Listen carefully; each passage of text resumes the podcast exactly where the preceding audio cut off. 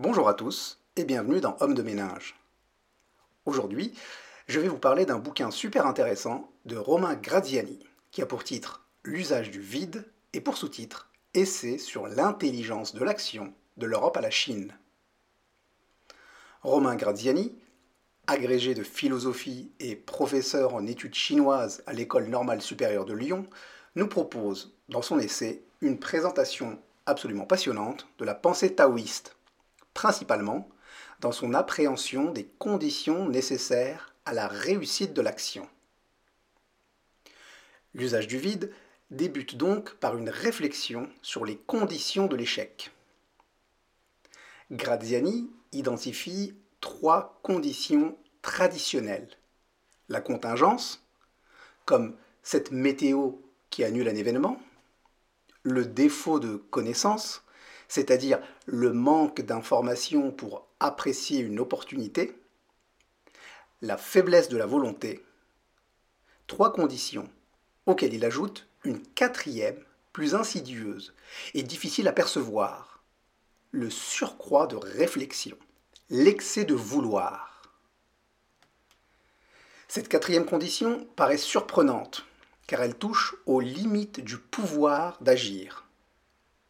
En effet, il existe dans la vie quotidienne des états physiques ou psychologiques qui ne peuvent être provoqués par un acte volontaire, comme par exemple tomber amoureux ou avoir la foi, et d'autres carrément hostiles au vouloir, qui ne se manifestent qu'en l'absence de volonté de les provoquer, comme par exemple le sommeil.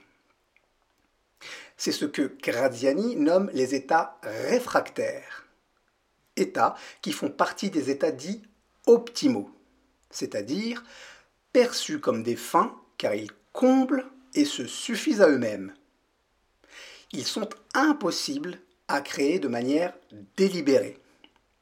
Et c'est même plus complexe que ça, puisque l'avènement de ces états est mis en déroute par la simple tentative de les faire advenir de façon volontaire. Graziani nous dit, je cite, que tout se passe comme si l'excès de conscience réflexive et le surcroît de volonté nous éloignaient irrémédiablement de la fin convoitée.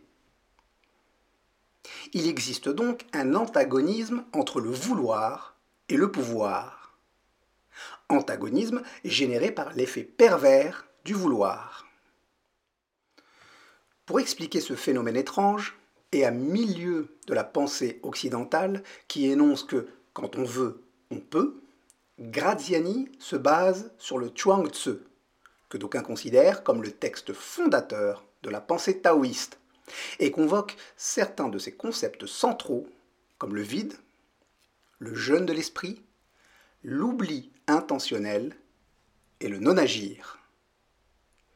Il identifie les mécanismes récurrents et les agencements psychologiques communs qui permettent de regrouper les états réfractaires dans une réflexion commune. Romain Graziani nous apprend que les penseurs de l'Antiquité chinoise ont été particulièrement attentifs au piège de l'éthique volontariste et du culte de l'effort. L'idée n'est pas celle d'une abdication des pouvoirs de la raison et du vouloir, mais simplement celle d'une gestion rationnelle des paradoxes du vouloir et du pouvoir, ce afin de ne pas mobiliser la volonté de manière intempestive. Afin de susciter les expériences optimales, il faut mettre en place un processus complexe fait de décision réfléchie, de passivité volontaire et d'ouverture à une série d'événements non prévisibles. La volonté seule ne suffit pas et peut même se révéler néfaste parce que la tension de la volonté augmente la conscience de soi, qui est précisément ce qui doit s'atténuer pour faire éclore les états optimaux. Ceci est dû à la nature réfractaire des états optimaux. Je ne peux me détendre si je reste concentré sur la nécessité de me détendre. Pourtant, en Occident, on associe l'effort et l'efficacité. Et on envisage le bonheur comme le résultat d'un travail ou la juste rétribution d'une astreinte personnelle. Graziani questionne cette vision occidentale et se demande que penser de cette éthique musculaire, je cite, ainsi nommée car elle se fonde sur l'idée de la supériorité morale du mouvement volontaire. Dans cette éthique, c'est la contraction musculaire qui lutte contre la résistance qu'oppose la matière du monde extérieur. La puissance du vouloir s'incarne dans la force déployée par le corps. Et le sentiment de l'effort physique détermine la conscience d'agir. Or, les états optimaux réfractaires à la volonté contredisent frontalement l'idéologie de l'effort, ou plutôt la façon dont ceux-ci sont dirigés. La lenteur, la passivité réceptive, l'anticipation patiente sont les alliés indispensables de la volonté pour favoriser la survenue des états désirables. Et ceci rejoint le travail de John Stuart Mill qui affirme que seuls sont heureux ceux qui se consacrent à un objet autre que leur propre satisfaction. Et du psychothérapeute Victor Frankl qui voit le succès et le bonheur comme des conséquences d'actions entreprises à d'autres fins, fins dépassant la sphère du contentement personnel et qui auront des effets secondaires désirables. Ceci dit, une question se pose alors. Si on évite de viser intentionnellement la satisfaction personnelle à la seule fin de l'atteindre, est-ce qu'on ne diminue pas les chances d'en faire l'expérience? Comme on anticipe l'effet de cette ruse, on garde l'esprit rivé vers l'objectif, activant ainsi la conscience réflexive qui va empêcher la réalisation de l'état. C'est notamment le cas quand on se force à lire en espérant indirectement trouver le sommeil. La volonté de dormir étant toujours là, masquée par le fait de feindre la volonté de lire. Dans la pensée taoïste, il est admis que les meilleures choses de la vie consistent en des états non volontaires, dont nous ne pouvons contrôler ni le processus d'éclosion, ni la fréquence d'apparition, ni la durée de la manifestation. L'essai de Romain Graziani est divisé en huit chapitres, et chacun d'entre eux apporte des nuances au postulat de base, qui est celui d'une volonté insuffisante, parfois même néfaste, à la réalisation de l'action ou à la concrétisation d'un état désirable. Le premier chapitre s'intitule Celui qui veut ne peut pas, celui qui peut ne veut pas. Graziani y évoque l'histoire dite du test des goélands, présente dans le Lietze, un des textes fondateurs du taoïsme. Dans cette histoire, un homme a l'habitude d'aller marcher le long du littoral. Les goélands dansent autour de lui, puis l'entourent tous les jours. Un beau jour, son père lui demande de lui ramener quelques goélands pour que lui aussi profite de la proximité de ces animaux. L'homme va donc sur le littoral, mais cette fois, les goélands dansent autour de lui sans jamais l'approcher, comme s'ils avaient senti d'instinct l'intention d'appropriation. Senti que son intention n'était plus ludique mais stratégique, rendant la fin recherchée vouée à l'échec. Cette histoire relate en fait la force des signaux non verbaux, sécrétés involontairement par l'homme, et souvent imperceptibles aux humains. Cette expressivité involontaire serait l'un des obstacles à la réalisation de la fin souhaitée. La démonstration de ce phénomène est encore plus claire avec les deux exemples suivants. Le premier, c'est quand on cherche un nom et que celui-ci nous échappe. Un nom qui, comme le disait Montaigne, plus on cherche à le trouver, plus on l'enfonce en oubliance. Le second est présenté à l'appui de la pensée de Jean Kelevitch, qui nous dit que certains états, comme la modestie, ne sauraient être produits de façon calculée, puisque la moindre tentative pour l'induire assure la manifestation de l'état opposé. Concrètement, plus on cherche à être modeste, moins on peut l'être.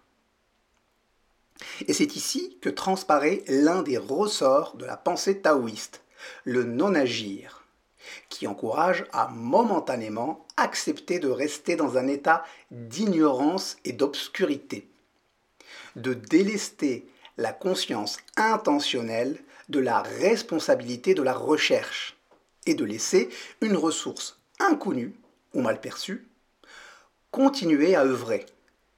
Cette force, c'est la force d'inconnaissance. Et c'est cette force qui fera apparaître la solution de manière ressentie comme fortuite. Repensez à l'exemple de ce moment où on cherche un nom et tout paraît alors limpide. L'inconnaissance n'est pas une simple négation de l'action. Renoncer à l'état optimal de manière intentionnelle revient à activer un nouveau mécanisme volontaire. Le contournement du oui affirmatif ne saurait donc être le non catégorique, mais le résultat d'un travail personnel sur soi favorisant le relâchement, la passivité et le repos de la tendance activiste. Le deuxième chapitre s'intitule Charisme, vertu et majesté de l'erreur de vouloir plaire. Graziani y creuse un peu plus ce concept de négation taoïste. Il nous parle de Wang Bi, commentateur aiguisé du taoïsme philosophique, qui explique la faillite morale de l'homme qui se conduit avec soin et diligence parce qu'il attend louange et avantage. Faillite qui finira par contaminer la société entière, car plus les gens percevront que la rançon de la vertu sera grande, plus ils seront intéressés, insincères et retors. Donc concrètement, plus on veut plaire en se montrant vertueux, moins on est vertueux. C'est là qu'intervient le concept de négation intelligente, qui doit porter et sur l'intention d'accomplir de mauvaises actions et sur celle d'accomplir de bonnes actions. Ici, le rejet raisonné de la bonté n'est donc pas la négation de son objet, mais juste la négation du volontarisme moral qui s'emploie à promouvoir la bonté, car toute conduite trop consciente de sa valeur est vouée à dégénérer. Le troisième chapitre s'intitule Le vide et le vouloir. Graziani nous explique que c'est vers l'expérience du vide que doivent converger les tentatives de déjouer le piège des actions volontaristes. Faire le vide, c'est faire en sorte que la volonté ne soit gouvernée par rien et certainement pas par le désir de faire le vide une volonté gouvernée par rien signifie qu'elle n'est pas assujettie à une finalité externe, se muant en puissance pure, quand les forces vitales ne sont plus mobilisées par le désir que suscite la rencontre entre les sens et le monde. Elle repose alors en elle-même, libre de toute attache en dehors. Mais il est très difficile de réussir à ne pas réintroduire le paradoxe de l'intentionnalité, car souvent l'état de détachement absolu se voit contredit par les moyens matériels nécessaires pour y parvenir. C'est la raison pour laquelle ce détachement doit passer par l'ascèse, une longue et éprouvante expérience caractérisée par l'oubli du monde extérieur, la disparition de la conscience des rapports entre moyens et fins, nécessitant impérativement du temps et de la patience. Dans ce long processus, le vouloir et le non-vouloir ne sont pas dans un rapport d'opposition, mais de complémentarité. Le quatrième chapitre s'intitule Tension et intention. Celui-ci est assez limpide. Graziani y présentant un aspect de la pensée de Confucius qui évoque le blocage ou la maladresse qui surgit lorsque l'action à exécuter subit la pression exercée par la représentation de l'enjeu. Un peu comme cet archer qui perd ses moyens car de l'or est en jeu, parce que sa vie est en jeu, parce que son image est en jeu. L'action perd son unité par la conscience qui va venir altérer le fonctionnement spontané du geste. Exactement comme dans l'exemple du sommeil, pour que la volonté ne constitue pas un obstacle au but qu'elle propose d'atteindre, il faut qu'elle mette en jeu un mécanisme d'auto-oblitération, d'auto-effacement, mais sans passer brutalement d'un effort poussif à une passivité mal maîtrisée. Il faut surmonter sciemment le paradoxe initial du vouloir qui détruit ce qu'il cherche. Cela ne signifie pas qu'il ne faut pas activer la volonté du tout, surtout au stade initial. Tout est question de finesse et de méthode. Et l'exemple de l'arrêt de la cigarette est très éclairant en ce qui concerne cette volonté qui active le processus au début, puis sait se retirer à temps. D'abord, tout commence par un effort de volonté puissant pour surmonter le manque de nicotine. Puis, l'habitude de ne pas fumer s'installe et signe le retour de la liberté par la spontanéité naturelle. La liberté émerge d'une abstention qui, à force de se répéter, se sédimente en une disposition, laquelle permet d'acquérir une seconde nature. Le fumeur ne fumera plus sans avoir besoin d'en appeler à la volonté. Il ne désire ni fumer, ni ne pas fumer. Il est dans cet équilibre prôné par le taoïsme. Le chapitre 5 s'intitule Changer de corps, du bon usage de la posture et de l'imposture. Graziani nous y enjoint de faire attention aux erreurs pédagogiques. Il est absolument impossible de passer en état de non-pensée simplement suite à une injonction. À titre d'exemple de l'injonction contre-productive, il cite le fameux Tiens-toi droit qu'on balance à l'adolescent. Dès que celui-ci va tenter de se plier à cet ordre, il adoptera, sous la contrainte externe, une posture rigide, incorrecte, parfois douloureuse et impossible à maintenir durablement. Si nous autres, les adultes, nous nous entêtons collectivement dans cette injonction inutile et même néfaste, c'est parce que notre éthique est musculaire, fondée sur l'effort, sur l'idée que vouloir, c'est pouvoir. Mais on occulte l'apprentissage des moyens susceptibles de créer l'habitude de se tenir droit.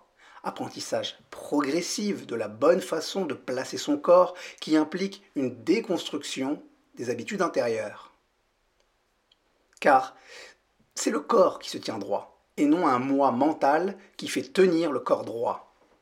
Le seul désir de se tenir droit aboutit à une contrefaçon rigide de la posture recherchée. Le chapitre 6 s'intitule Du danger de viser, du méfait de nommer. Graziani nous y parle du concept d'intention motrice qui permet de ne pas limiter l'usage du terme intention à la visée consciente d'un objectif, comme le fait l'usage établi du terme intentionnel, qui en fait un synonyme de prémédité. L'intentionnalité motrice, c'est l'auto-organisation du corps dans son activité sans que chaque action fasse l'objet d'une réflexion, d'une délibération ou d'une décision consciente et verbalisée. Ces actions machinales règlent la très grande majorité de nos interactions avec le monde extérieur, tous les jours. Elles en appellent au savoir-faire incarné en nous et ne demandant pas le concours de la conscience. Les blocages créés par le vouloir surviennent lorsque les représentations linguistiques de la finalité dominent et continuent à s'imposer au moment où l'intentionnalité motrice doit prendre le relais de l'intentionnalité anticipatrice. Et Graziani de citer Montaigne dans ses essais. Ce que je fais aisément et naturellement, si je m'ordonne de le faire par une expresse et prescrite ordonnance, je ne sais plus le faire. Donc, en voulant montrer sa toute-puissance, la volonté ne parvient qu'à susciter la sécession du corps. L'état optimal ne peut s'accompagner de la présence d'un contenu conceptuel fort. Il réclame le relâchement de la conscience réflexive. Le chapitre 7 s'intitule L'ascèse du vouloir et deuil du moi. Le taoïsme encourage grandement le travail sur soi, un travail qui ne passe pas par des actions, mais par le fait de s'exercer à un ensemble d'états privatifs, comme par exemple ne pas bouger, pour parvenir au repos absolu de la volonté et de la conscience intentionnelle à la plénitude vitale par laquelle on cesse de dilapider son énergie à l'extérieur pour l'accumuler et la faire vivre à l'intérieur pour animer les fonctions internes. Le travail sur soi fait évoluer l'individu dans la pure intériorité dynamique de son être, plutôt que de consumer son attention et ses ressources dans un rapport avec le monde. Et ici, il n'est pas question de partir d'un principe, le nécessaire changement de paradigme, mais simplement d'une pratique, la réclusion en soi, qui va guider sur la voie du changement. Et même quand le désintérêt initial pour le but est simplement fin, l'impact de la passivité et du non-agir sur l'individu pourra être réel. Graziani nous dit de regarder l'individu comme une réalité constamment prise dans une dynamique de changement, que celui-ci peut déclencher au départ, mais dont il ne maîtrise ni la temporalité ni le retentissement sur l'ensemble de son être. En feignant le désintérêt et la réclusion dans le silence et la solitude, on peut finir quelque part en se prenant au jeu, par purger de manière effective ses désirs et ses ambitions, à trouver l'état de satisfaction vitale qu'on cherche depuis toujours, mais qu'on se représentait à tort sous les traits de l'omnipotence et le rapport au monde et aux autres, alors qu'il réside en nous. Cette réflexion est prolongée dans le chapitre 8 qui s'intitule Simulation et dissimulation quand donner le change permet de changer la donne. La question posée ici est simple. Comme les états optimaux sont réfractaires à la volonté, est-il possible de simuler l'absence de volonté? Graziani nous livre ici une réflexion très intéressante. La simulation peut, dans certains cas, être le déclic manquant pour aller vers l'état optimal. Selon l'expression américaine consacrée, fake it until you make it. Parfois, éteindre la lumière et fermer les yeux, donc simuler le sommeil, nous fait nous endormir en quelques instants. La simulation est là un état intermédiaire d'immobilité et de mise au repos dont l'effet favorise l'éclosion de l'état recherché. La seule règle, c'est qu'il faut que le changement accompli au cours du processus soit suffisamment puissant pour transcender les origines compromettantes de l'attitude feinte et provoquer ainsi le changement désiré. C'est finalement rien de plus qu'un mécanisme d'auto-persuasion. Agissez comme si vous aviez la foi, et la foi viendra, nous dit Graziani. La dissimulation, quant à elle, est utilisée quand on veut agir sur autrui pour le faire évoluer. Mais cela ne peut fonctionner que si le tiers ne comprend pas le stratagème, parce que c'est là finalement une simple ruse pédagogique. Dans le taoïsme, les maîtres rejettent souvent les disciples au début. Et quand ils délivrent un message, celui-ci est souvent peu verbalisé et très peu creusé. Dans le Chuang Tzu, le savoir authentique coïncide avec l'intelligence des processus vitaux et des dispositions intérieures par lesquelles nous prenons connaissance de nous-mêmes et du monde. Dans ce cas-là, le maître ne peut pas jouer le rôle de vecteur extrinsèque du but recherché. Il peut être un exemple, une incitation, une lumière secourable, mais rien de plus. La quête ne se formule pas verbalement et ne se transmet pas par des recettes. C'est à ce titre qu'on dit du taoïsme qu'il est une pédagogie de l'éveil. Éveil pouvant passer parfois par la rudesse du maître qui, via le rejet qu'il fait du disciple, souhaite provoquer en lui un électrochoc mental qui le fera renoncer à la facilité et à la recherche de la sagesse instantanée. Voilà, chers amis, c'est tout pour moi pour cette présentation synthétique du bouquin de Romain Gradiani. Je vous encourage fortement à lire cet essai. C'est vraiment très intéressant et contrairement à ce qu'on pourrait penser, c'est assez accessible puisque c'est clair et très bien écrit. Par souci de simplification, j'ai pas évoqué la totalité des points passionnants développés dans l'usage du vide, mais c'est clairement une excellente première approche du taoïsme pour tout profane intéressé. À la semaine prochaine.